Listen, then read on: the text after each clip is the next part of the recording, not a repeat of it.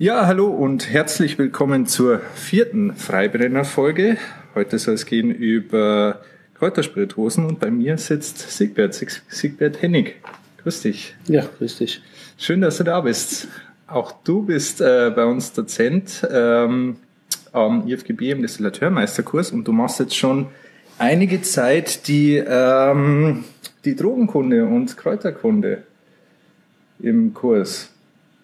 Wann ja, der Hintergrund war eigentlich ein anderer. Ich habe 2000 hier genauso gesessen wie die jetzt äh, vor mir sitzen und äh, war dann der Meinung, warum brauchen wir Fremddozenten? Und dann hatte ich plötzlich die Produkt- und Entwicklung und Drogenkunde um, ähm, als, als Fachgebiet. Ich bin eigentlich äh, Obstbrenner, habe eine Obstbrennerei, Mitbesitzer einer Obstbrennerei also brennende Geiste, Liköre. Und damit waren die Kräuter eigentlich schon ein bisschen außen vor, aber es war interessant und ja, wenn man immer sein Wort gibt, dann sollte man das auch halten. Und dann habe ich mich versucht, hier etwas reinzuknien. Wobei das natürlich auch ein bisschen schwierig ist, gegenüber anderen, die jetzt in der Aromenforschung sitzen oder die direkt bei den Aromenherstellern arbeiten oder die jeden Tag mit Kräutern zu tun haben, weil es ist bei mir eigentlich nie das Tagesgeschäft. Mhm.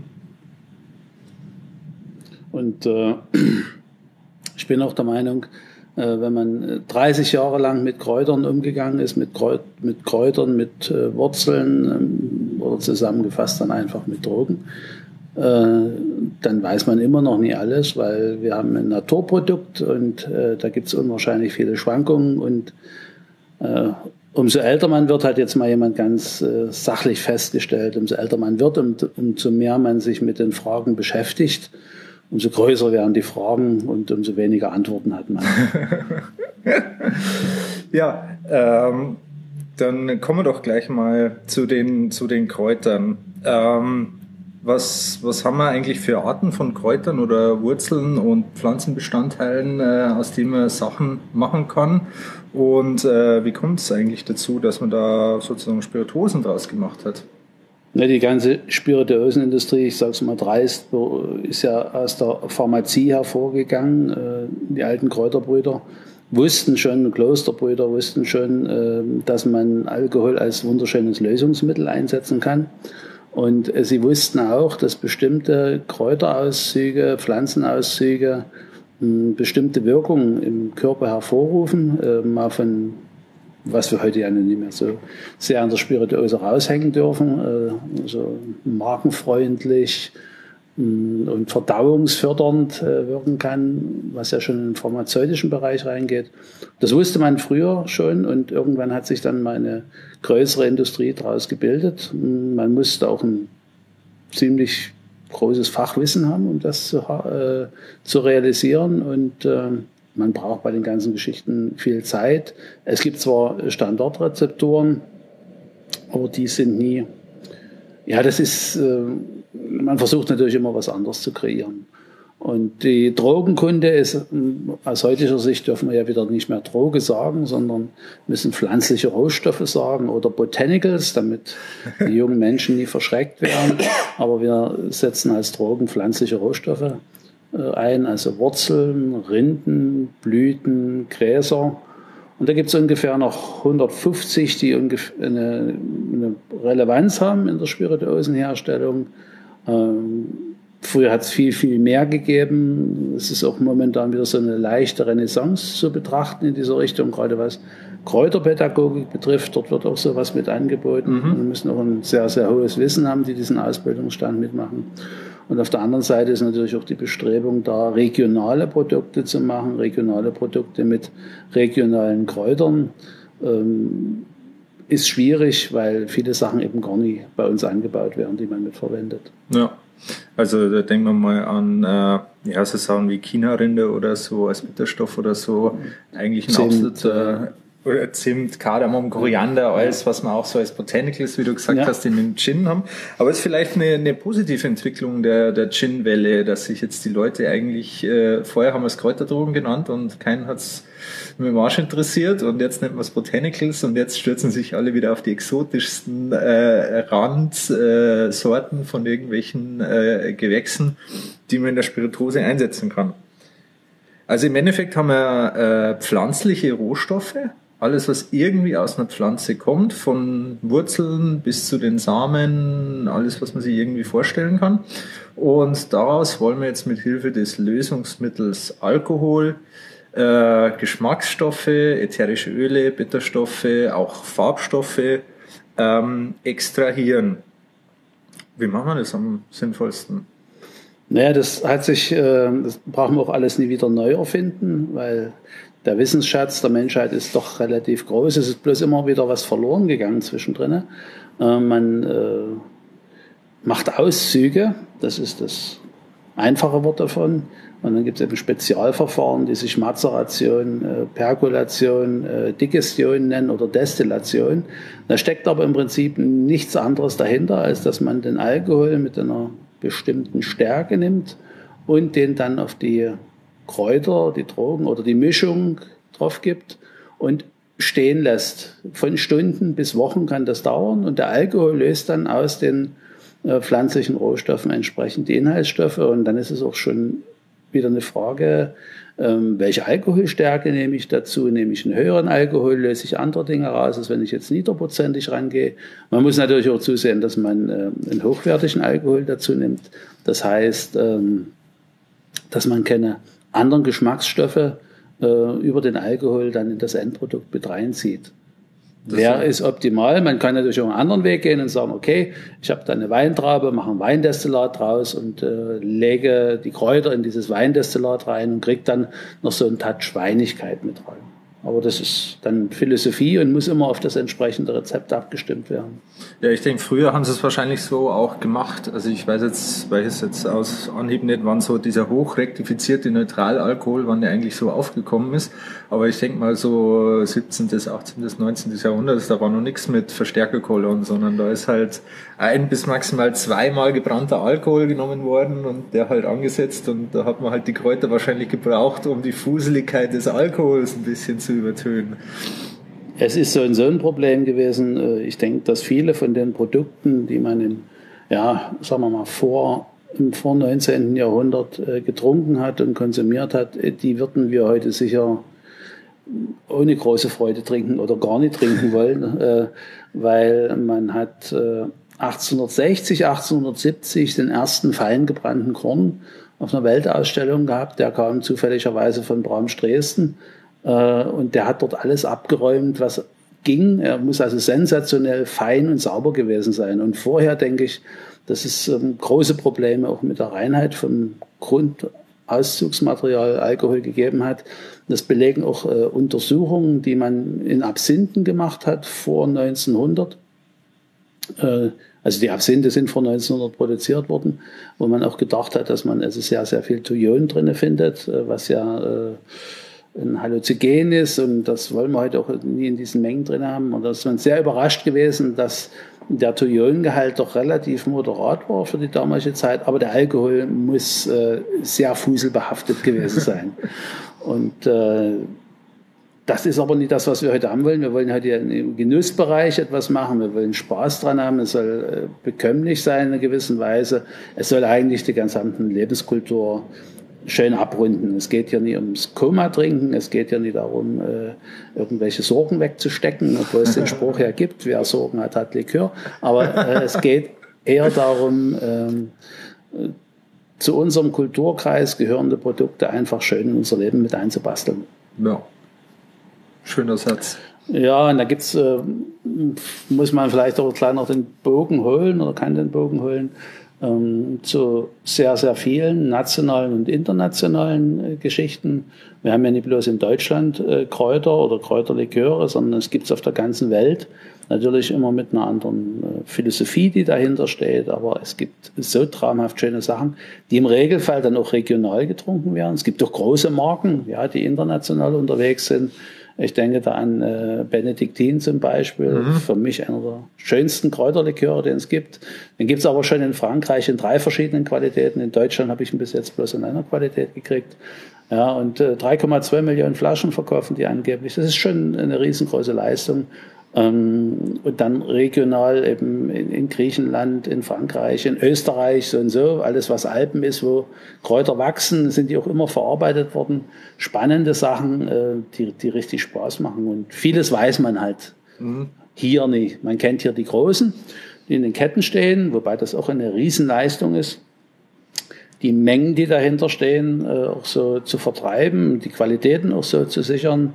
Und dann gibt es eben die vielen, vielen kleinen. Und ich denke, man muss auch, ähm, jedes hat seine Berechtigung und man sollte da einfach neugierig sein und immer wieder probieren. Und man verändert ja auch seinen Geschmacksempfinden über die Jahre. Ja, was man vor 30 Jahren gerne getrunken hat, das muss man heute teilweise nie unbedingt mehr mögen. Aber auch dort, dass man hat dann ein anderes Wissen und hat einen anderen, geht anders ran an die Geschichten. Ja, vielleicht gehen wir nochmal zurück zu der, zur Herstellung. Also wir haben den landwirtschaftlich erzeugten Ethylalkohol, also diesen Neutralalkohol, wie wir es immer nennen. Äh, wir legen da unsere Pflanzen, Wurzeln und so weiter in diesen Alkohol ein. Wie gesagt, in die Mazeration. Das wäre eben dieses Ansetzen der Drogen in Alkohol bei Zimmertemperatur von ein paar Stunden bis ein paar Tagen. Das haben wir einfach mal so durchschnittlich keine Ahnung, eine oder zwei Wochen. Und dann seien wir das ab und dann haben wir im Endeffekt unseren Kräuterauszug, unser Kräutermazerat.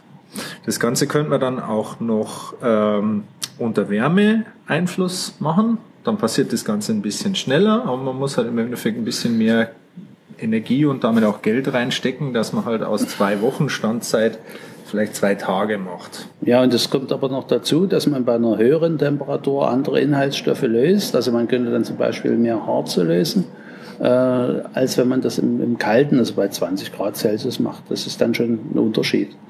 Und äh, dort gibt es auch wieder die Möglichkeiten, dass man entweder den Einzelstoff oder das, die einzelne Pflanze mazeriert. Dann hat man Einflussmöglichkeiten über den Zerkleinerungsgrad der Pflanze, über die Standzeit, über den Alkohol.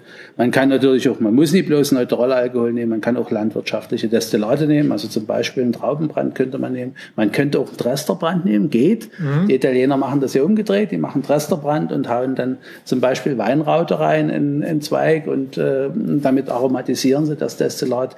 Das ist dann der, also der umgedrehte, ja, so einfach ist, ist auch nicht, das Ganze zu machen, aber der umgedrehte Weg, um dort noch eine andere Geschmacksrichtung äh, dem Destillat zu geben. Ja, und dann hätte man noch, um das äh, komplett zu machen, die Perkulation. Das heißt eine Standard Percola, also in Bewegung, dass man also in einem langsamen Durchfluss, vielleicht auch in einem wiederholten Durchfluss, ähm, durch die Kräuter Alkohol leitet und damit Inhaltsstoffe auslöst. Ja, und die vierte Geschichte, damit wir es schon komplett machen, mhm. das wäre dann die Destillation, wo man äh, Kräuter oder Gemische entweder direkt in Alkohol reingibt und das Ganze erhitzt und die Alkoholwasserdämpfe dann äh, Inhaltsstoffe mitreißen. Und Im Prinzip ist das ja die Geisttechnologie. Mhm. Ja. Und äh, wird zum Beispiel London Dry Gin über diese Art und Weise produziert. Und äh, da kriegt man auch wieder eine komplett andere Zusammensetzung der Inhaltsstoffe. Mhm. Ja, da hat man schon manchmal die vier Sachen, die ja. da. Und jeder hat dann noch so seine eigenen äh, Besonderheiten. Dann kann man mit sieben arbeiten. Dann muss man aufpassen, dass man den richtigen Zerkleinerungsgrad hat. Ganz wichtig ist natürlich, dass man entsprechend die Rohstoffe auswählt. Und da braucht man entweder den Anbauer der pflanzlichen Rohstoffe seines Vertrauens, dass man so weiß, wo das wirklich herkommt, oder wirklich den Händler, den Zwischenhändler, der das auf einer fairen Basis macht, äh, wo man also Qualitäten durchaus auch äh, unterschiedlich zu ganz unterschiedlichen Preisen bekommen kann. Ja, das, das ist eben extrem wichtig, dass man halt äh, wenn wir in unseren Rezepturen drinstehen haben, auf 100 Liter Mazerat soll so und so viel Kilo dieser oder jeder Wurzeldroge kommen, dass halt auch die Qualität von dem halt auch gleich bleibt, dass das Mazerat, das ich heute ansetze, noch genauso ist wie das, das man in drei Monaten oder so kriegt. Das ist auch was, wo sich dann der gute, sagen wir, der gute Kräuterhändler vom, ja, vom weniger guten unterscheidet. Ich würde eher sagen, die Qualitätsansprüche sowohl im Handel als auch vom Produzenten sind verschiedene. Und wer Spaß haben will, muss investieren. Ja, ich kann nie versuchen, äh, ein Maximum an äh, Inhaltsstoffen zu bekommen und zu meinen, dass das alles zum Nulltarif geht. Das geht nicht. Und was ein bisschen schade ist, was ja in Deutschland generell ein Problem ist, das trifft die gesamte Branche, sowohl die Spirituose als auch alles, was Lebensmittel produziert, dass bei uns eben Lebensmittel keinen allzu hohen Stellenwert haben. Ja, dass man eben auch nie akzeptiert, dass da viel Arbeit dahinter steckt und äh, auch viel Herzblut. Es gibt wirklich Leute, die sowas leben. Da muss man Hochachtung davor haben. Es ist nie alles Massenindustrie, was da gemacht wird. Man braucht die Masse auf der einen Seite, das ist klar, aber auf der anderen Seite gibt es eben dann auch spannende Dinge im, im, Nischenbereich. Und da sind wir dann wieder bei diesen Regionalitäten, ja, ja wo man äh, ja, den, den Brenner oder den Destillateur oder den Kräuterherstellung seines Vertrauens um der Ecke hat. Das bedeutet nicht, dass es unbedingt groß sein muss. Es gibt auch äh, sensationelle Produkte von Leuten, die das wirklich in der Garage machen, die das als Autodidakten nebenbei herstellen, wo man dann wieder staunt, was, was man mit, mit ein bisschen Liebe auch hinkriegen kann. Mhm. Ja, äh, vielleicht noch ganz abschließend zum Thema äh, Kräuter und Auszüge und so weiter. Also wir haben verschiedene Stellschrauben, an denen wir drehen können, wenn wir aus unseren äh, Drogen äh, Geschmack rausholen wollen. Das eine ist, wie gesagt, das Extraktionsverfahren. Das andere wäre, okay, wie äh, die Grädigkeit, also wie hochprozentig ist der Alkohol, den wir, den wir nehmen äh, um auszuziehen. Wenn wir sozusagen höherprozentig werden, dann holen wir mehr ätherische Öle raus und wenn wir niedrigerprozentig werden, mehr Bitterstoffe und Tannine, weil die einen halt wasserlöslich sind und die anderen alkohollöslich. Temperatur hatten wir. Ähm, Zeit. Die Dauer. Zeit, genau. Dann das Ansatzverhältnis. Ja. Also äh, zwischen, sage ich mal, 1 zu 10, also ein Kilo äh, Drogen auf 10 Liter Alkohol-Wassermischung bis hin zu 1 zu 1 ist alles offen. Ja. Und wir haben halt, also wie du vorhin schon sagtest, dass viele Leute ja heute in dem, was wir, was wir Aromenhersteller oder Aromenindustrie äh, nennen, sitzen und sich mit solchen Dingen beschäftigen, die äh, sozusagen dieser Teil oder diese Nachbarbranche äh, zur Spirituosenindustrie, die haben sich halt sehr frühzeitig schon eine, auf eine sehr, sehr starke Geheimhaltung, sage ich mal, äh, äh, eingeschworen, was man auch vollziehen kann, weil deren Rezepte und Herstellungsweisen sind natürlich deren Kapital. Äh, jetzt, wenn wir aber halt sozusagen selber Auszüge machen wollen, dann sind wir dementsprechend literatur- und rezepturmäßig auf äh, alte äh, Bücher oder so angewiesen. Also ich kenne da den, den Dobislav von 1954, wo Rezepte drin stehen. Gibt vielleicht noch zwei, drei andere, aber alle halt spätestens. Rezepteschatz von 1933, da sind äh, 1000 Grundrezepte drin der äh, Absolventen der Altenburger Destillateurschule. Äh, das ist noch ein interessantes Werk. Das Problem bei diesen ganzen äh, Rezeptoren ist nur das, dass man, ich sage es immer ein bisschen einfacher, man kann die sich gerne an die Wand hängen und sagen, das ist die Richtung, in die ich will, aber es schreibt in dieser gesamten Literatur niemand, wie man es wirklich exakt macht. Ja. Dann steht zum Beispiel drinnen, man nehme zwei Handvoll Rosenblätter. Schön. Man hat zarte Hände und man hat große Hände. Und die Frage ist, ist es gehäuft oder ist es nicht gehäuft? Es steht nicht geschrieben, wie die Rosenblätter sein müssen. Wann, wann ernte ich die? Zupfe ich in der Mitte das Grüne raus? Welche Sorten nehme ich? Das ist also so eine Problematik. Es ist ein grober Anhaltspunkt, nach dem man ein bisschen arbeiten kann. Aber ansonsten muss man das Ganze auch individuell mit, äh, mit untersetzen, was noch, äh, noch zu den, zu den Aromenherstellern eigentlich, das muss man auch ein bisschen zur Ehrrettung ist vielleicht ein falsches Wort, aber äh, sagen, die machen zum Großteil ähnlich, also fast dasselbe wie wir in der, in der Spirituose. Die nehmen aber dann 100 Tonnen Zitronenschale und destillieren die. Und die haben natürlich eine ganz andere Analytik dahinter. Ähm, das ist schon eine große, große Kunst, was die dort auch betreiben. Und im Regelfall haben die auch mindestens zwei, drei, vier Destillateure, Destillateurmeister in ihren Betrieben, äh, die das dann äh, produzieren. Es geht ja hier generell auch nur um den Auszug aus äh, natürlichen Kräutern. Es geht ja nie um irgendwelche nachgebauten Geschichten oder künstliche dürfen wir ja so und so in der Spirituose nie einsetzen. Also ähm, das ist schon, ja, es gehört einfach mit zu dem Gesamtkomplex Aromen dazu. Und man muss auch sagen, dass in der Pharmazie ja noch viel, viel mehr daran verwendet wird. Gerade in der modernen Heilkunde setzt man ja jetzt auch wieder verstärkt auf Kräuter und Inhaltsstoffe von pflanzlichen Produkten. Und äh, dort werden ähnliche Verfahren angesetzt, wie wir sie machen. Aber wir, unsere Sachen sind frei zugänglich und eigentlich im Preis moderat. Ja, und wir reden auch gerne drüber, was ja. wir machen. Das ist noch vielleicht ein kleiner Unterschied. Gut, ähm, kommen wir vielleicht dann mal zu den tatsächlichen Spirituosen, die wir da draus machen. Ich habe äh, vorhin ein bisschen versucht, äh, eine Kategorisierung oder so zu machen. Wie können wir verschiedene Kräuterspirituosen, wie können wir das einteilen? Gibt es welche, die mehr bitter sind, welche, die mehr fruchtig sind und so weiter und so fort. Ich habe mich aber ziemlich schwer getan in dieser ganzen äh, Chose, ganz einfach, weil wir halt so unglaublich viele äh, unterschiedliche Geschmackskombinationsmöglichkeiten haben dass man jetzt nicht einfach nur sagen kann, okay, da ist, da haben wir unseren Baum und links ist süß und rechts ist bitter und links geht's dann weiter fruchtig süß oder gewürzig süß und so weiter. Ähm, wir könnten es jetzt, äh, wir könnten es jetzt entweder noch, sage ich mal, Beliebtheit aufdröseln oder hast du einen Vorschlag, was wir wie angehen könnten?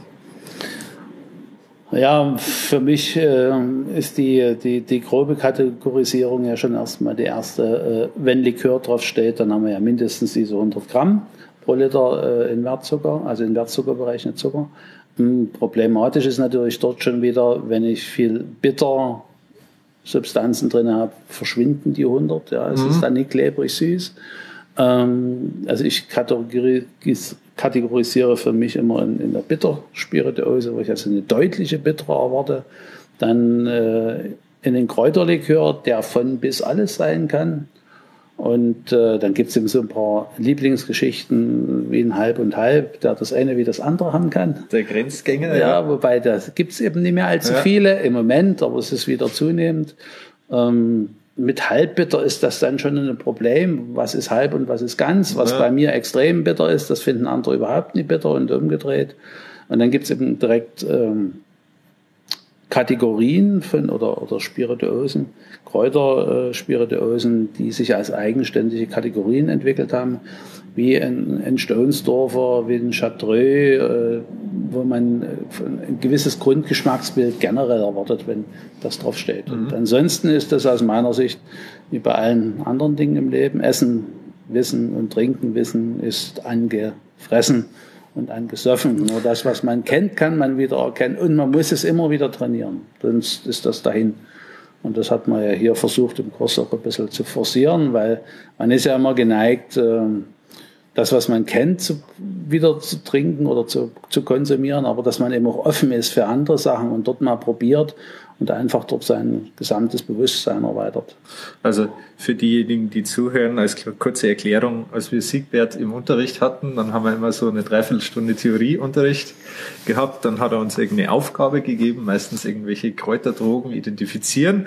Und während wir da so rumgespielt haben und geschaut haben, ob das jetzt Galgant oder Ingwer oder äh, Gelika-Wurzel ist, dann ist der äh, Siegbert nach hinten gegangen und hat aus seinen Kisten ein paar Spirituosen rausgenommen, hat uns die eingeschenkt in ein Glas, hat die Flaschen äh, versteckt und wir haben dann der Reihe nach äh, diese einzelnen Spirituosen probiert und haben dann versucht äh, rauszukriegen, was das jeweils ist und dadurch sozusagen auch ein bisschen unser sensorisches Gedächtnis zu, äh, zu stärken, dass wenn wir dann in der Meisterprüfung drin sitzen und eine Spirituose vorgesetzt kriegen, damit wir auch wissen, okay, was ist es wahrscheinlich und was können wir dazu sagen, wie, wie äh, sozusagen ist die sensorisch definiert, ist die stark bitter, kommt da eine Fruchtkomponente rein und so weiter und so fort. Da gab es auch immer dann ganz nette Überraschungen, wo er uns versucht hat, so ein bisschen, nicht aufs Eis, aber ein bisschen zu foppen, dass er einfach sagt, okay, Obacht, schau auf, wo immer beim, sozusagen beim, beim Wichtigen bleiben. Ähm, ich würde sagen, ich habe mir mal so eine Liste rauslassen äh, von äh, Statista, ähm, welche Kategorien von Kräuterspirituosen die drin haben. Die haben die Kräuterliköre, die Halbbitter, die Magenbitter und die Aperitive. Vielleicht nehmen wir das uns mal einfach als grobe Kategorisierung. Und denke, die meistverkaufte, also Liköre sind allgemein in Deutschland die meistverkaufte Spirituosenkategorie und unter den Likören sind die Kräuterlikören da die stärksten. Und der stärkste ist äh, der mit dem Hirschen, der Jägermeister, äh, ohne äh, sozusagen äh, keine große Überraschung. Ähm, ja, wir haben, wie du schon sagtest, ein Likör, eben 100 Gramm Zucker. Wie viel äh, Kräuter schreiben Sie drauf? 53, glaube ich? 56. 56 Kräuter. Ja, und man muss bei, also es ist jetzt, man muss auch sehr vorsichtig sein. Das ist jetzt keine Reihenfolge, keine Wertung der Wichtigkeit. Es ist auch nicht so, dass, äh, also wir werden sicher etliche vergessen, die man so ohne weiteres nicht Auf sieht. jeden ganz, Fall. Ganz, haben ganz tolle Hunderte. Produkte. Und äh, es ist natürlich eine große Nummer, äh, auch unter den, ich glaube, unter den ersten zehn in der Welt zu sein mit dem Jägermeister. Das ist auch, glaube ich, das einzige deutsche Produkt, Ja. äh, was, also in Deutschland produzierte Produkt, was äh, das geschafft hat. Es ist eine Riesenleistung, die Vermarktung dahinter zu kriegen und die, Spe- äh, die, die Qualitäten dann auch ähm, zu realisieren. Und äh, wir haben ja hier bei uns, man hört ja, ich bin Sachse, äh, auch um die Ecke dort ein Werk von Jägermeister stehen. Was ist ein Traum aus Glas, Holz und Edelstahl? Ist natürlich alles groß und äh, ist schon toll, was da gemacht wird. Ähm, was auch sehr interessant ist, dass man die Kräuteransätze die Auszüge in Wolfenbüttel eben auch selber produziert. Mhm. Das hätte ich äh, kurz noch im Einstieg in die Branche, hätte ich das nicht für möglich gehalten, dass man wie viel 56, 54 Millionen Flaschen im Jahr produzieren kann und das tatsächlich Das noch. nie. Also wenn ich die Statistik so richtig im Kopf habe, müssten die jetzt so bei 90, 93 Millionen Flaschen sein. Krass. Und für das muss man, das muss man erstmal auf die Reihe kriegen. Also das ist wirklich äh, gebietet großen Respekt von uns allen. Ähm, wie gesagt, vom, vom Geschmacksbild haben wir eine, äh, sag mal, natürlich muss ein Produkt, das so erfolgreich ist im Markt, hat alles richtig gemacht. Also muss man einfach sagen, der äh, ist anscheinend beliebt, trifft den Geschmack äh, der Leute, ist nicht zu sehr bitter, nicht zu sehr süß, keine der Kräuterdrogen äh, dominiert so, dass, dass sie andere sozusagen aus der Harmonie bringt. Also wirklich ein, ein sehr, sehr schönes Produkt. Wir haben aber natürlich noch äh, weitere. Ich habe mir bei den Kräuterlikören habe ich mir den ähm, Kümmerling noch aufgeschrieben von ähm, Henkel, glaube ich, Tochter von Radeberger, Tochter von Dr. Oetker. Mhm. Also Edgar. Oetker, ja. Ähm, da waren wir vor zwei Jahren, glaube ich, mit dem, mit dem IFGB-Forum, waren wir in Bodenheim und haben uns das Werk Ja, ja. angeschaut. Da, da haben wir allerdings, glaube ich, nur die, äh, die Abfüllung gesehen. Die haben ja Wodka Gorbatschow und Kümmerling Ja. Abfüllung. Also Kümmerling ist noch so ein Klassiker, den man auch aus der Sportschau-Werbung kennt.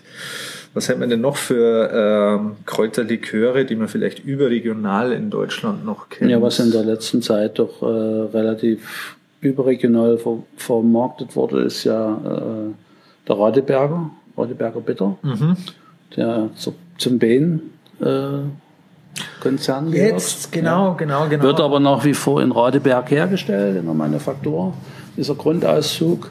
Ähm, dann haben wir, wie gesagt, immer unter der vorsichtigen, dass ich eben jetzt eben vergesse, dann haben wir zum Beispiel im Harz äh, die äh, Harzer Brockenkräuter, der auch, äh, also in Mitteldeutschland, denke ich mal, ziemlich bekannt ist.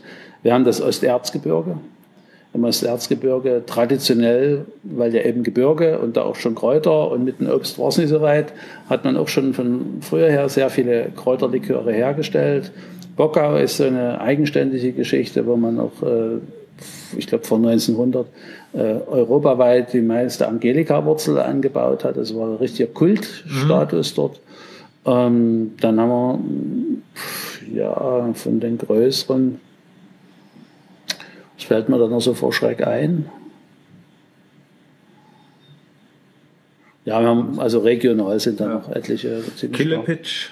Ja, gut, das sind dann die im, im Rohrpott, was auch eine große Nummer ist, was dort gemacht wird. Und wenn man in Düsseldorf immer, äh, man sollte durchaus immer Sonnabend und Sonntags in der Altstadt äh, äh, unterwegs sein und dort äh, die Trinkkultur der Düsseldorfer und Gäste mal mit, äh, mitmachen. Das ist schon eine ganz interessante Geschichte. Aus meiner Sicht immer schade, dass da nicht so viele Obstbrände getrunken werden. Ich bin ja nun mal Obstbrenner. ja, wenn man dann runtergeht in, ins Bayerische, dann haben wir zum Beispiel den König Ludwig äh, von Landnahmer, mhm. auch ein sehr geschätzter Kollege und dann natürlich hier meinem Gegenüber, ja, der mit seinem Blutwurz und Bärwurz eigentlich die ganze bayerische Region aufgemischt hat. Ja, wir waren wir waren zwar nicht die Ersten, die den Blutwurz gemacht haben, aber wir haben dann, denke ich, schon, also aktuell muss man sagen, dass der Blutwurz in Bayern wahrscheinlich die bekannteste bayerische Kräuterlikör-Geschichte ist, auf jeden Fall. Und das passt ja auch zur Region, ja, das ist was, ähm, Kräftiges. Ja. Das, ja. man muss es auch mögen. Das ist genau dasselbe wie mit Enzian. Ja, wenn ich an, an Kassel ja. denke zum Beispiel und für meine Begriffe ein richtig äh, cooler, toller Enzian, der schmeckt nur im Berg, am besten ab 2000 Meter aufwärts äh, und dann eine ordentliche Bretteljause dazu, dann macht das richtig Freude. Und ähm, dann haben wir in der Pfalz den Saumagen äh, als regionale Spezialität in flüssiger Form als Kräuterlikör. Also da gibt es sicher noch viele, viele andere, die man einfach äh, so nicht weit hier im Berliner Raum schon äh, vor 89 der Wurzelbäder als äh, sehr starke Marke. Äh, bei uns unten in Sachsen Wilden mit dem Gebirgskräuter, mhm. auch eine, oder dessen national ziemlich starke Marke. Ja, dann gibt's noch zig andere, ja. ja. Mümmelmann und was dann auch so Eigenmarken noch von mhm. den Ketten sind, wo man teilweise leider eben gar nicht weiß, wer das wirklich produziert, aber doch hochinteressante Produkte. Vielleicht bleiben wir, bleiben wir gleich mal in, in Deutschland, weil wir haben ja jetzt sozusagen die Kräuterliköre gehabt. Überspringen wir mal die, die Italiener, stellen wir die ein bisschen äh, später an.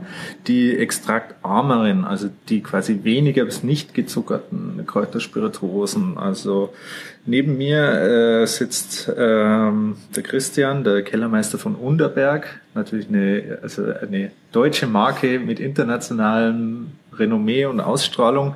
Äh, er schwört Stein und Bein, dass da ganz oder dass kein Zucker drin ist, glaube ich ihm auch.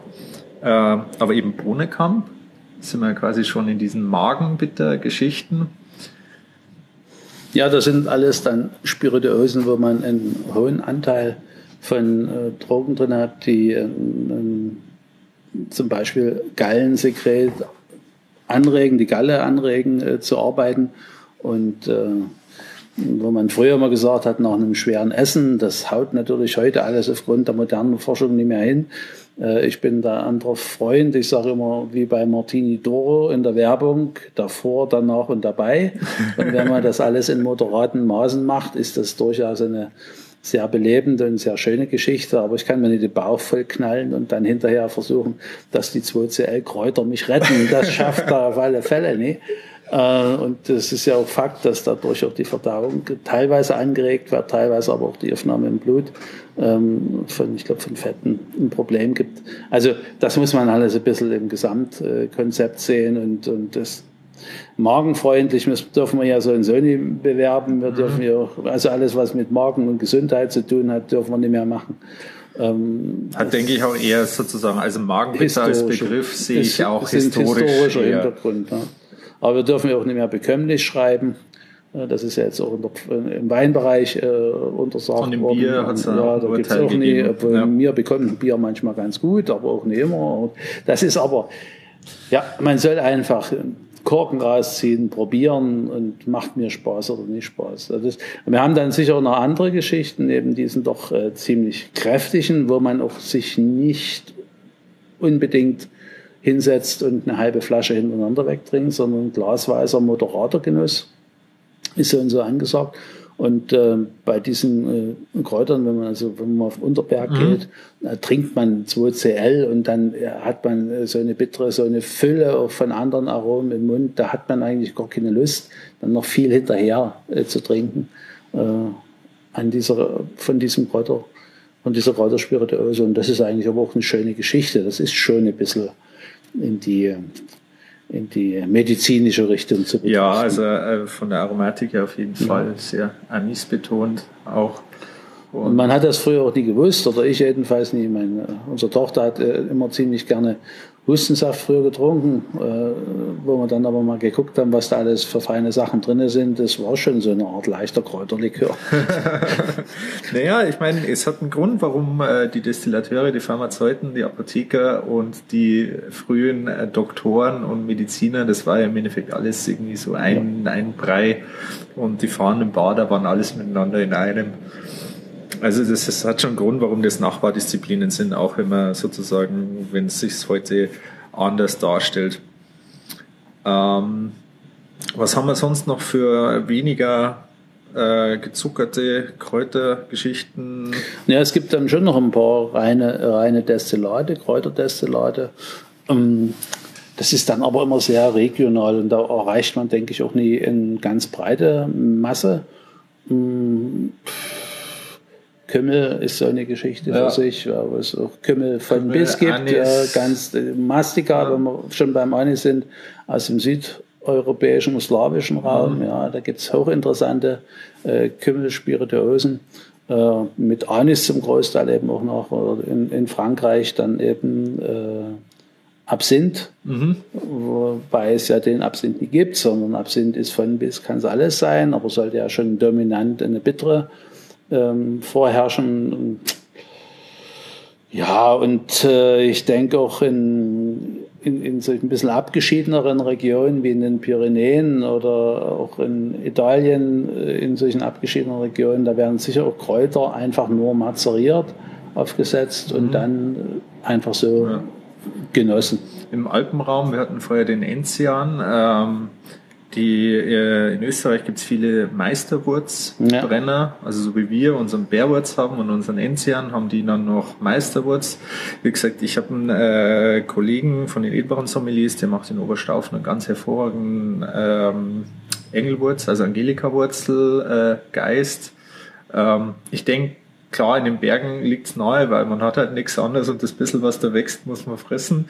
Dann bleiben eigentlich nur die Kräuter, um daraus äh, Spirituosen zu machen. Aber geht ja auch wunderbar mit Heu zu machen, ja, mit mhm. einem schönen Bergheu. Wenn das, hat man natürlich das Problem, dass man das nie nachvollziehen kann. Das eine Jahr ja. ist eben die Blume mehr und das andere Mal sind andere Kräuter mehr. Aber da kann man auch spannende Sachen machen. Ich hatte jetzt mal aus Österreich bloß gesehen, die hatten dann auch Heu genommen als Grundlage, hatten dann eine festere Rindswurst drauf gemacht und das dann noch ganz aufgegossen und das Ganze dann gekocht. Das ist natürlich eine feine Geschichte. Oder man kann das ja auch, wissen wir ja eigentlich unterdessen alle, sehr schön auch im Käsebereich einsetzen. Ja, dieses ganze Marinieren mit mhm. diesen Kräutern und äh, da hat man dann also über den Umweg äh, des nicht-alkoholischen trotzdem immer noch den Spaß da aus der Wiese ja. im Bauch. Unser äh, Geselle, der Lukas, Grüße an der Stelle, der hat zu seiner Zwischenprüfung auch einen Heu-Schnaps. Also er hat, glaube ich, als Likör dann ausgemischt, ja. also auch Heu mazeriert. Er hat gesagt, das war ganz schön tricky, den Kuhstallgeruch aus dem Heu dann wieder rauszukriegen. Na, die Kuh sollte auf alle Fälle nie vorher über die Wiese gegangen sein. Aber ja. ist auch im Allgäu, glaube ich, äh, relativ stark aufgekommen, diese Heuschnaps. Gab's ja, so und noch am Bodensee. Ja, so, eine, halt, so eine Welle, dann kam ja. auf einmal überall die Heuschnipse raus. Ja, wobei ich mich an der Stelle, muss ich gleich mal bei dir richtig ans Knie reinhauen. Jetzt sind wir natürlich wieder bei dem Begriff Schnaps. Den oh, jetzt habe ich den falschen Schnaps beim falschen Mann gebracht. Weil den ich ja nie so sehr liebe, weil wir haben mit dem Begriff Schnaps haben wir in Deutschland, das kann man schon sagen, das sage ich auch, dann haben wir den Korn kaputt gemacht und, und wir haben deutschen Korn äh, oder Korn überhaupt, Kornbrände, die hochinteressant sind, die komplexe Aromen haben, die nach Getreide schmecken, die nach Brot schmecken, ja, wo man Rocken rausschmecken kann. Also richtig feine Geschichten, aber leider eben keine Wertigkeit. Äh, Korn wird immer nur mit fast Neutralalkohol verbunden und mit nie viel Geschmack. Äh, das ist halt die Geschichte. Und äh, Schnaps, der Begriff kommt wohl aus dem Mittelhochdeutschen, mit dem 18. Jahrhundert und bedeutet kurzer Schluck. Ähm, wir wollen natürlich, der kurze Schluck, wenn man weiß, wie das Produkt ist, kann dann sicher auch seine Berechtigung haben. Aber ansonsten bin ich ein bisschen Verfechter von der, von dem, von dem Spaß, der da kommt, ja, von der Komplexität, von den Aromen, die kommen, auch bei einfachen Destillaten. Also wenn man, äh, da kann man auch viel, viel schmecken, wenn man sich darauf einlässt. Und wir haben natürlich noch ein ganz anderes Problem. Die Schnäpse sind seit 89 so in der EU nicht mehr vorgesehen. Generell nie als Begriff.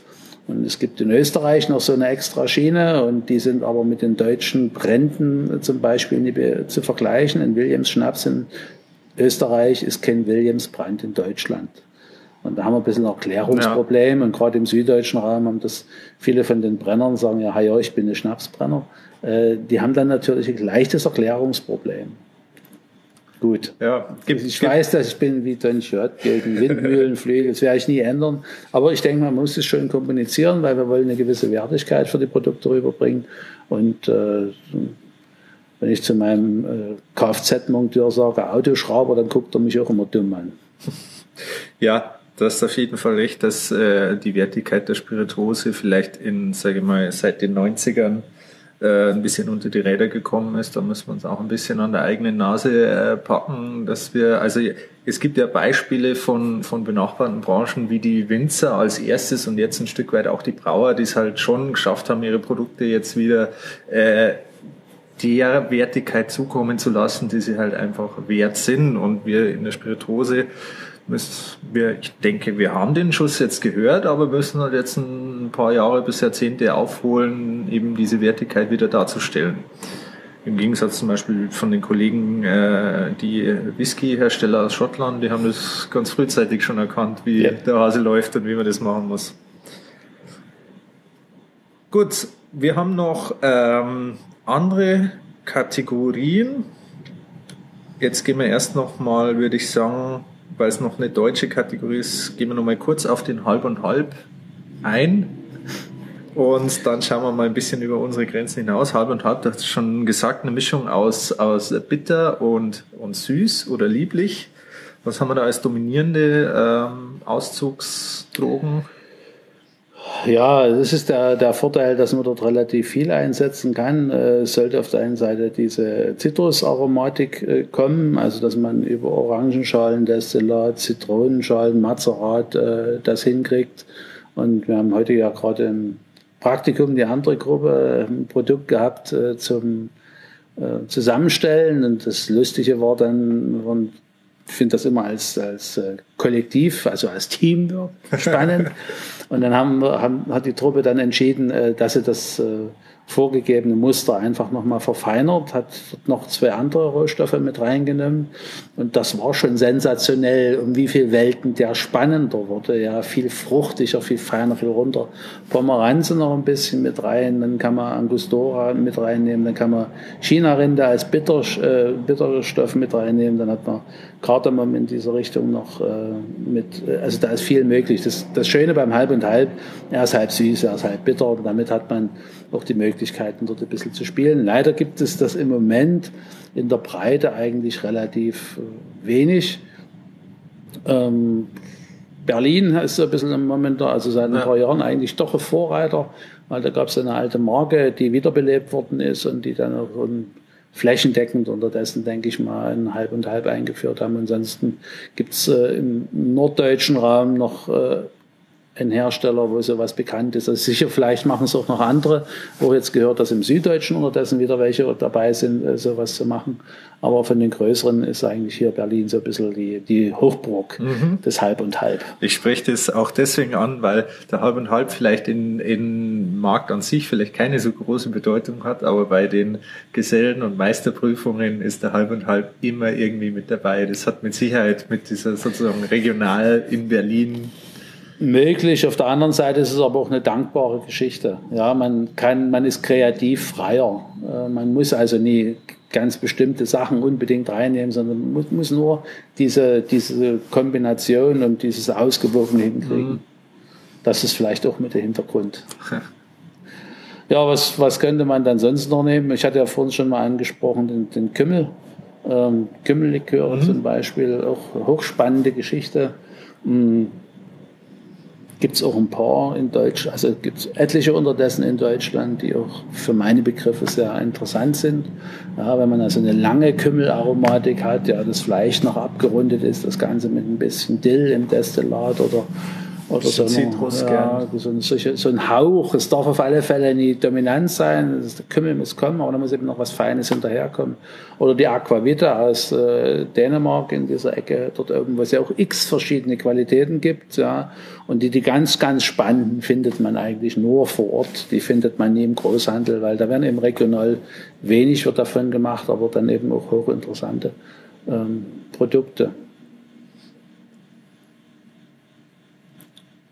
Gut, wir haben Was quasi, haben wir, wir, haben, wir haben Deutschland, wir haben Deutschland verlassen. Wenn wir, wenn wir mit skandinavischen Ländern angehen, da muss ich natürlich noch ganz kurz anmerken, ich war ja zwei Semester in Finnland, den Salmiakki oder den Lakritz-Likör, den ich dort oben lieben gelernt habe. Also in Süddeutschland ist ja Lakritz und Süßholz überhaupt nicht der Geschmack der Wahl. Also äh, vielleicht zehn Prozent der Bevölkerung würden überhaupt nur Lakritze essen oder als Gummibärchen kaufen. Ich habe auch meine langen Probleme gehabt mit Süßholz, aber nach zwei Semestern im hohen Norden habe ich mich an den Salmiak-Likör auch äh, sehr, sehr äh, gewöhnt und verliebt. Also wo man quasi auf Basis von Süßholz dann Süßholz dominierte Kräuterliköre macht, die eben in einer ganz einfachen Variante nimmt man ein Päckchen äh, Lakritz-Gummibären und schmeißt den Wodka rein und wartet zwei Wochen und dann hat man seinen Lakritzlikör.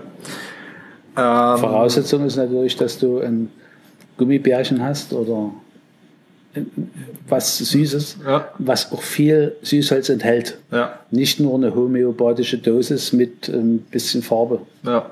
Dann geht das. Und ähm, Deutschland, ich weiß, dass zwei, drei im Markt sind, aber eben aus, äh, aus dem nordischen Bereich die sind schon interessant. Aber das ist wie, äh, man muss das mögen. Ja, ja das ja, ist schon aber, was sehr Aber man, am Anfang habe ich auch Lakritze nie unbedingt gemocht als, äh, als das Bonbon oder Gummitier. Mhm. Unterdessen, ich weiß schon, da gibt es so eine Packung, äh, die selten auf dem Markt ist, aber die dann viel Spaß macht. Ja. Dann, wenn wir mal äh, gegen den Uhrzeigersinn, England, Irland, Schottland wüsste ich jetzt gar keine. Also Gin natürlich als ganz großes Kräuterthema, aber ich glaube, das sprechen wir jetzt einfach nur an, dass die Kräuter in England zu Gin verarbeitet werden, weil dann glaube ich, wird das äh, die Dauer der Folge verdoppeln. Leicht, dann machen wir nochmal was Separates. Ähm, Frankreich, da waren wir schon.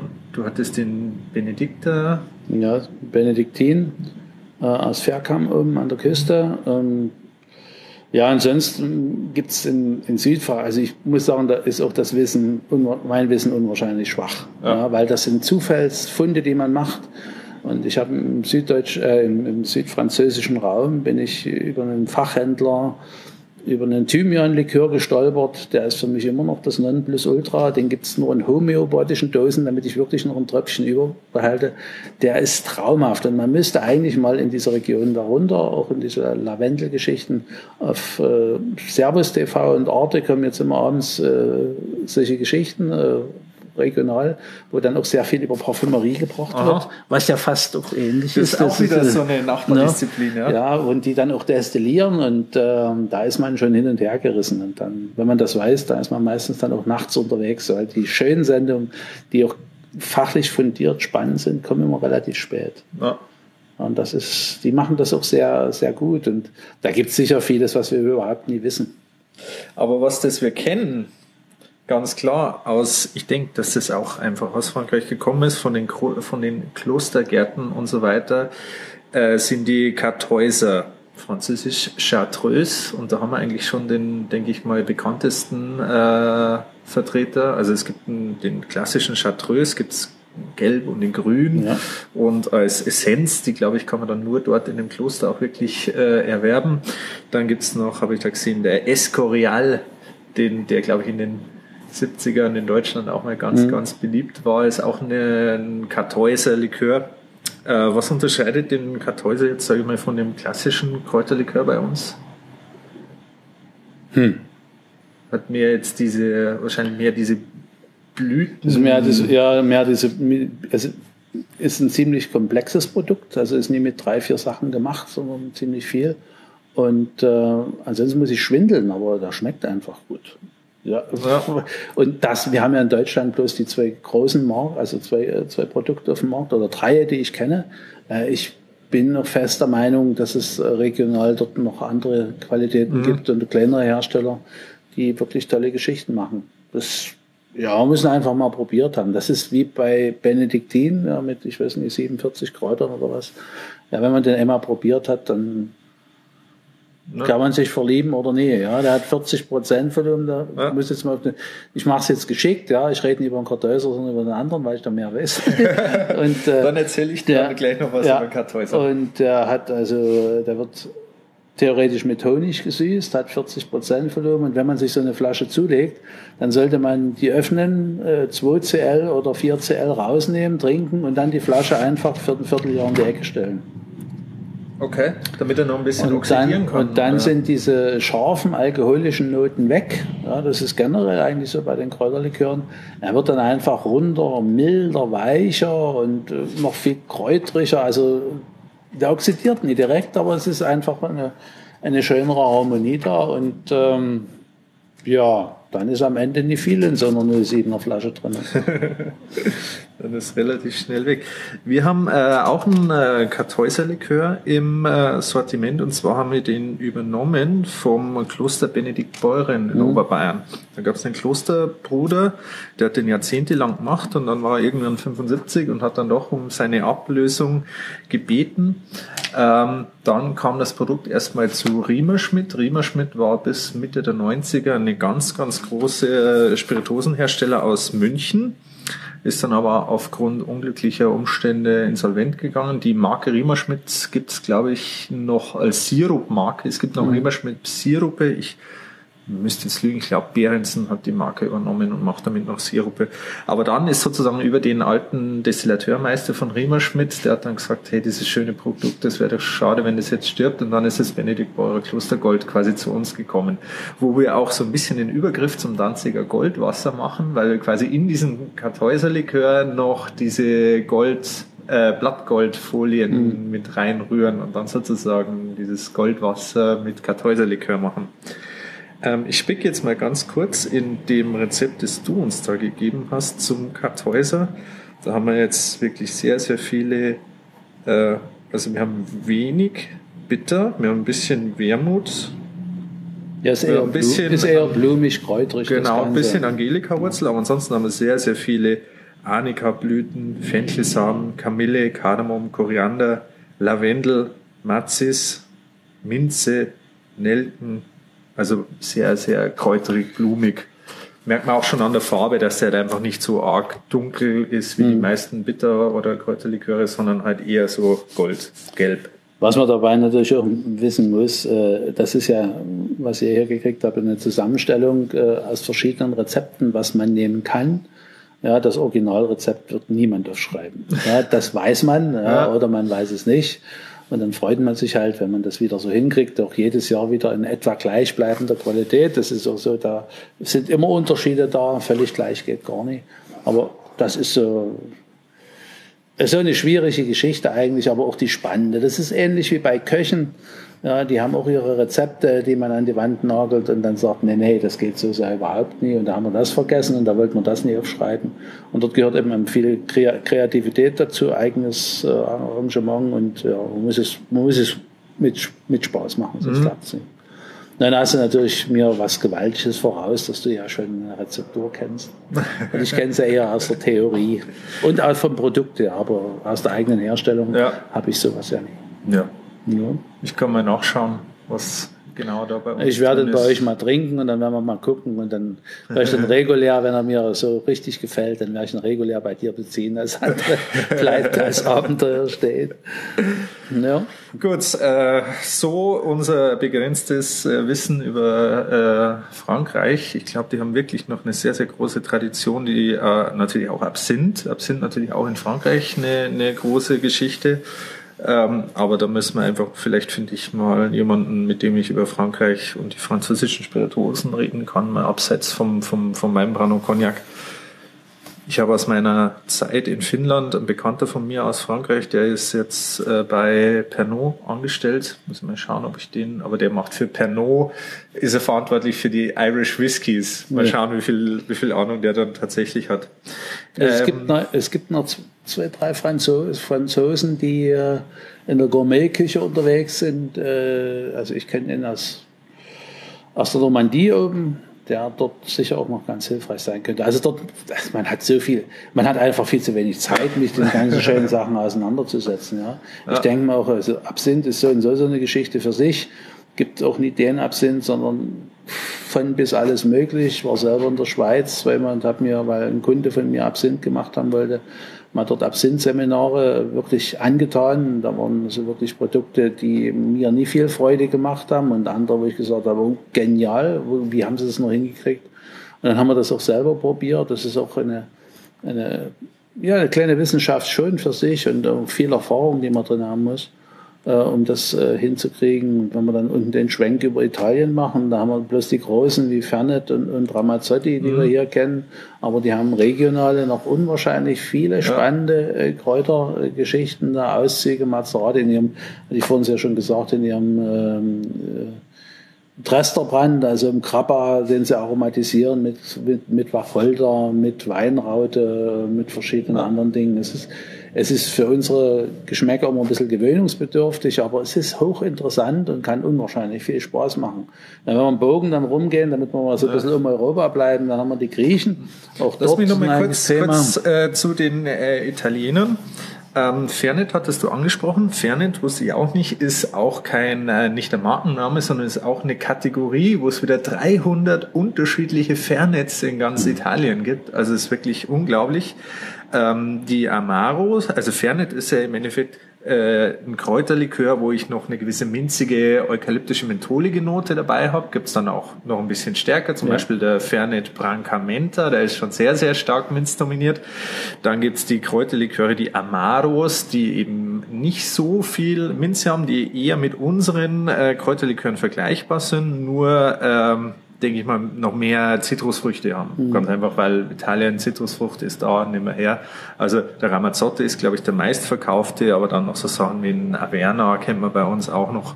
Also es sind die, die Amaros und natürlich haben auch die Italiener ihre Kräuterkloster-Tradition. Ähm, also ich denke, die spannende Geschichte ist ja. auch Brauilio, sage ich sicher falsch äh, wo man einen Wein als Grundbasis nimmt und äh, dann eben Kräuter noch und das über eine Holzfasslagerung reinbringt. Äh, die sind dann eher im höherpreisigen Segment angesiedelt, aber die sind auch richtig spannend. Das, mhm. ist, das ist dann auch sehr ausgewogen. In Deutschland waren so zwei, drei auf dem Markt, die die viel Spaß gemacht haben. Dann noch äh, kurz, solange wir in Italien sind, sollten wir vielleicht nicht vergessen, die, die Aperitivgeschichten wie den Campari oder so, der ja eigentlich schon sehr fruchtig ist, aber als Basis ja eigentlich auch Bitterpomeranzen und Rhabarberwurzel und so weiter hat. Also ist eigentlich auch ein, ein eingefärbter Kräuter, Kräuterspirituose. Likör ist er ja nicht, aber also auch äh, Campari und die ganzen äh, Campari äh, ähnlichen Produkte muss man eigentlich auch streng genommen zu den Kräuterspirituosen zählen. Aber ich habe dich bei Griechenland unterbrochen. Da muss ich jetzt sagen, der griechische Kräuter, also bis auf den Uso, bin ich da komplett blank. Viel mehr kenne ich dort auch nicht, aber das Interessante ist in Griechenland, es gibt wohl zwei oder drei Brennereien, die das noch klassisch machen. Und es gibt, habe ich mir erzählen lassen, ähm, Usotheken, ja, äh, wo also 200, 300, 400 verschiedene Uso stehen, ja, und es gibt Sachen, die holzfass gelagert sind, also die wir hier in Deutschland überhaupt nicht kennen, aber die hochspannend sind, wir haben mal drei, vier Stück probieren dürfen, äh, das macht dann auch richtig Spaß. Und ja. vieles ist dort so und so äh, sehr handwerklich dann auch gemacht.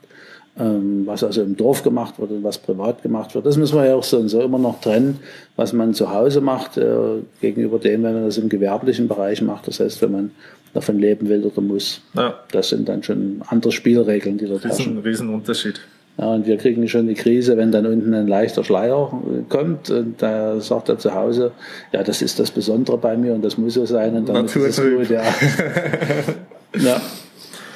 Gut, ähm, dann ja, äh, die slawischen Bruderländer. Auch so ein schwieriges Thema, weil wir wissen, dass die extrem viel Kräuter machen, ähm, aber schon allein Sprachbarrieren bedingt einfach das Wissen sehr, sehr spärlich ist, zumindest bei mir. Ja, ist bei uns nicht, also kommen ja nur aus Sachsen. Ist ja, ja ähnlich. Ähm, den Becherowka, den kennt man. Den in, kennt man, in, ja. In verschiedenen aus Qualitäten. Ja. Ist ja unterdessen auch ein internationaler Konzern, dem ja, das Ganze ja. gehört. Man kennt dann weiter runter äh, Ungarn Unicum, was genau, ja zu, zu Stock gehört, der auch ein großer äh, Erzeuger ist. In der und, charakteristischen Flasche. Ja, in dieser runden Baurichen mhm. mit dem mhm. Kreuz drauf. Das ist schon medizinisch angehaucht. Und, ähm, Was ist eigentlich der Malteser? Gibt auch einen Malteser. Malteser. Bitter gibt's. Bitter, genau. Das ist also Pomeranzen dominant, aber der wird im Moment auch noch in Deutschland nicht mehr vertrieben. Aha. kommt der aus Malta dann? Nee, nee, nee, nee, nee. Das, äh, der kommt meines Wissens aus Dänemark. Aha. Also, ah, ja. Gut. Ja, und ja. Äh, ja, dort äh, im, im, slawischen Raum, das ist ja gigantisch, was dort auch an, an Kräutern möglich ist. Da gibt's Balsam, äh, das sind äh, so um die 30, 40 verschiedene Kräuter drin, die sowohl in der Ukraine gemacht werden, als auch in Russland gemacht werden, runter in der Krim. Ähm, unten, in der, in der, unten, also in der Krim oder auf der Krim ein riesengroßes Thema ist. Dort sind dort auch Weindestillate und ich bin auch der Meinung, dass da viel Obst gebrannt wird. Ich bin der Meinung, dass dort auch Kräuter äh, viel gemacht wird, aber das kommt alles nie bis äh, zu uns nach Deutschland. Das sind dann Zufallsfunde, die man hat. Äh, Im bulgarisch, rumänisch, ungarischen Rahmen ist Mastika dann noch ein großes Thema, also wo Anis äh, in den verschiedensten mhm. Formen und Mengen ähm, eine dominante Rolle spielt, der dann auch so weiß sich ausfärbt und äh, auch ganz, ganz interessant ist. Und ich bin auch der Meinung, dass in den gebirgigen Regionen dort äh, sicher sehr spannende Geschichten gibt. Unentdeckte Uralspirituosen. Ja, warum auch nicht? Wenn wir mal eine Expedition machen. Von Wäre interessant, ist halt die Sprachbarriere. Das ist ja. ähnlich, aber wenn man, ich habe immer festgestellt, bei Essen und Trinken, wenn man äh, nur aufeinander zugeht, dann fallen viele Barrieren. Da kann man das also, also wesentlich entspannter angehen. Da kommen die Leute zusammen. Jo.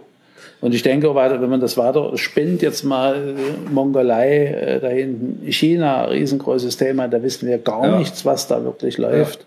Da kriegt man ab und zu mal spannende Produkte mitgebracht. Äh, ich habe auf der Prowein ähm, vor zwei Jahren Besuch gehabt, äh, ein äh, Chinese mit seiner Dolmetscherin, die mir ihren Kräuterlikör vorgestellt haben, das angeblich der meistverkaufte Kräuterlikör in äh, China ist, mit so und so viel 100 Millionen Flaschen und sie suchen jetzt quasi einen Importeur und Hersteller für Deutschland. Ich habe gerne wieder geredet, weil ich wollte einfach mehr über das Thema wissen. Mir war schon klar, entweder es wird was und dann sind wir zu klein oder es wird nichts und dann äh, war es auch gut, wenn man die Finger davon gelassen hat. Aber die haben mich probieren lassen, war ein unglaublich interessantes Produkt, nämlich ein Kräuterlikör mit Rauchnote.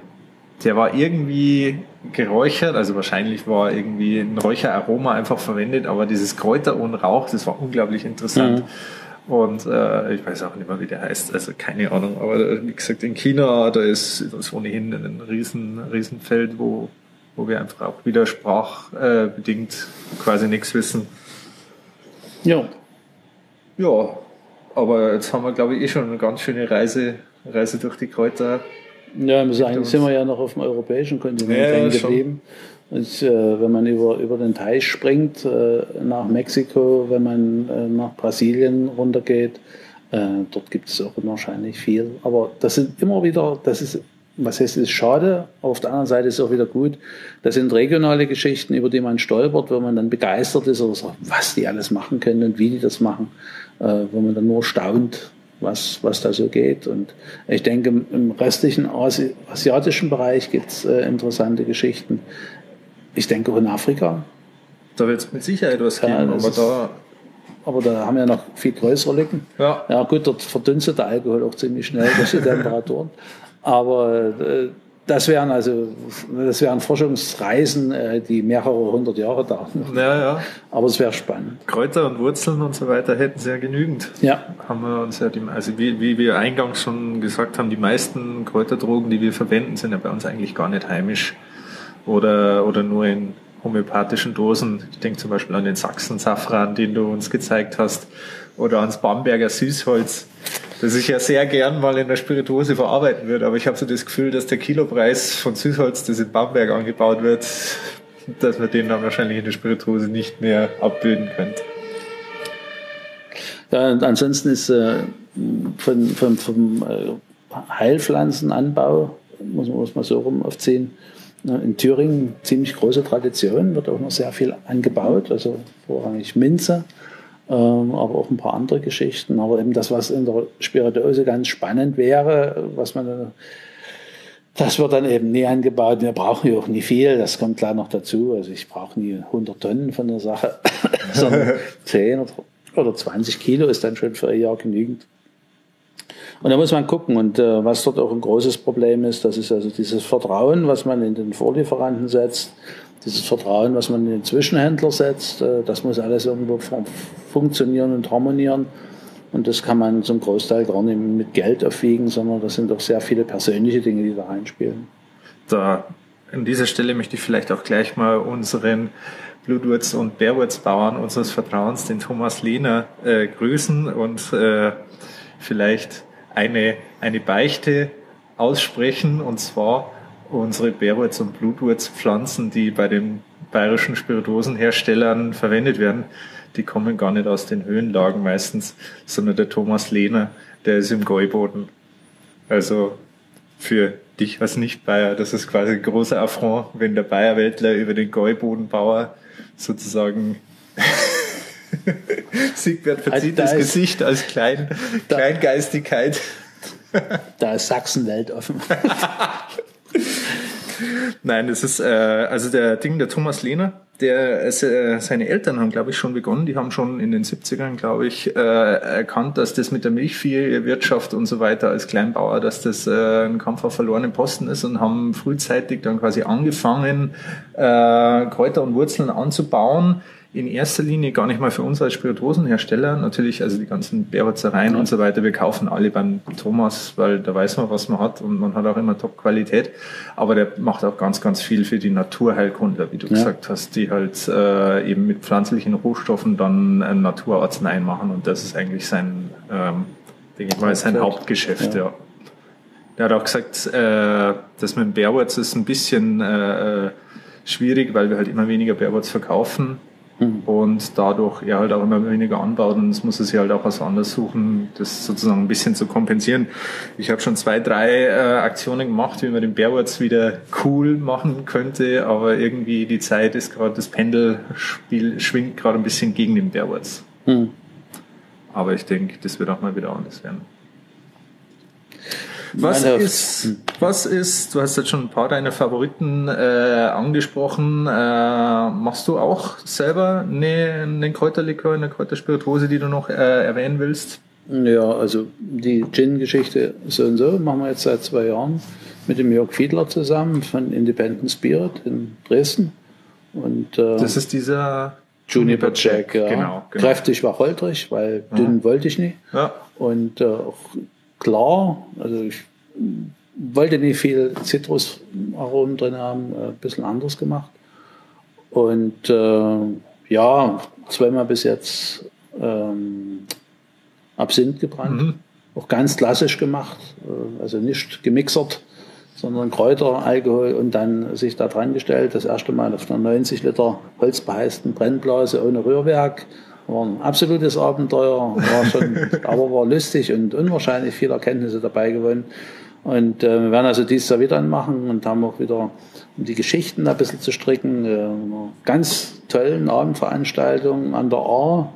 Ähm, in der Sterneküche habe ich dann jemanden überredet, dass er mir Wildwermut sammelt 50 Kilo und Schloss Neuner und das ist jetzt soweit, die kommt im Oktober, kommt er dann zu uns und da, das denke mal, das kann ganz, ganz lustig werden. Ja, das sind so Nebenschauplätze bei mir, aber ich bin ja vorrangig nur mal Obstbrenner und ein bisschen mhm. Whisky noch dazu und ein bisschen Bier noch dazu und naja, passt.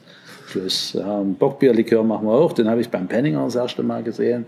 Vor vielen, vielen, vielen Jahren schon und das fand ich ganz interessant und hat man schon mal drüber unterhalten und ja, so auf dieser, auf dieser Basis. Ja, es ist immer schwierig, man muss natürlich das Ganze auch äh, dann verkaufen, ja, kostendeckend verkaufen. Und wäre nochmal durchaus ins Portfolio passend, den kurfürstlichen Markenbitter zu machen. Mhm. Aber dann muss man dann eben, ja, muss man mal sehen. Das ist nie übertreiben. Bist ja noch jung. Ja, ich bin noch jung, ich habe noch viel Zeit. Und es gibt noch andere Schlachtfelder, die man erstmal vorrangig bedienen. Das Schlachtfeld Aprikose zum Beispiel. Aha. Also Marille. Die ja, Marille, ja. Das ist bei mir Aprikose. ja, und dann haben wir ja 1500 bis 2500 verschiedene Apfelsorten. Dann haben wir 400 Birnensorten. Ja, dann haben wir das Elend, was draußen Natur sich nennt ja, mit dem Klimawandel, den wir haben, mit äh, Stürmen und dann fremdländischen Tieren, die plötzlich auftauchen, die man noch nie gesehen hat. Dafür gibt es bald sächsische Bananen. Na ja, gut, okay, das wird mir auch nicht weiterhelfen. Bananenbrand war ja äh, früh äh, in Deutschland zugelassen wegen äh, der deutschen Kolonien. Mhm. Es gab in den deutschen Kolonien Bananen, also war natürlich auch der Bananenbrand eine typische deutsche Spirituosenkategorie. Wobei, aus heutiger Sicht, ich kenne einen Bananenbrand, wo ich wirklich äh, jedes Mal wieder einen Hut ziehe. Der kommt also, also auch von der, von der Mosel, von einem großen mhm. äh, Anbieter. Das ist genial, wie er das gemacht hat. Ja, gut, okay. Aber man braucht eben vollreife Bananen. Da haben wir schon ja. ein Problem. Ne? Ja. Nicht bloß irgendwas Püriertes. Oder hat man wieder dies, die, dieser Bogen dann auf den Vorlieferanten. Ich muss, ja muss jemanden dort sitzen haben und wenn man wirklich mal reife Bananen gegessen hat, dann isst man eigentlich in Deutschland kaum noch Banane. Und mit anderem Obst ja. genau dasselbe. Ich habe mal Glück gehabt, ich habe mal Ananas von der Elfenbeinküste über Paris eingeflogen gekriegt. Also solche Ananas habe ich in meinem Leben noch nie wieder gekriegt. Und das war richtig, richtig interessant. Aber wir haben in Deutschland ja. in der Region, also reden wir von Europa, haben wir so viel interessantes Obst noch. Da versuchen wir es dort weiter. Okay. Ja. Siegbert Henning von der Meißner Spezialitätenbrennerei Prinz zur Lippe. Vielen Dank für das wirklich sehr, sehr interessante Gespräch. Wieder einiges dabei rausgeholt. Ich danke dir. Und ich danke euch natürlich für die Aufmerksamkeit und ähm, ja, bis zum nächsten Mal. Danke. Ciao.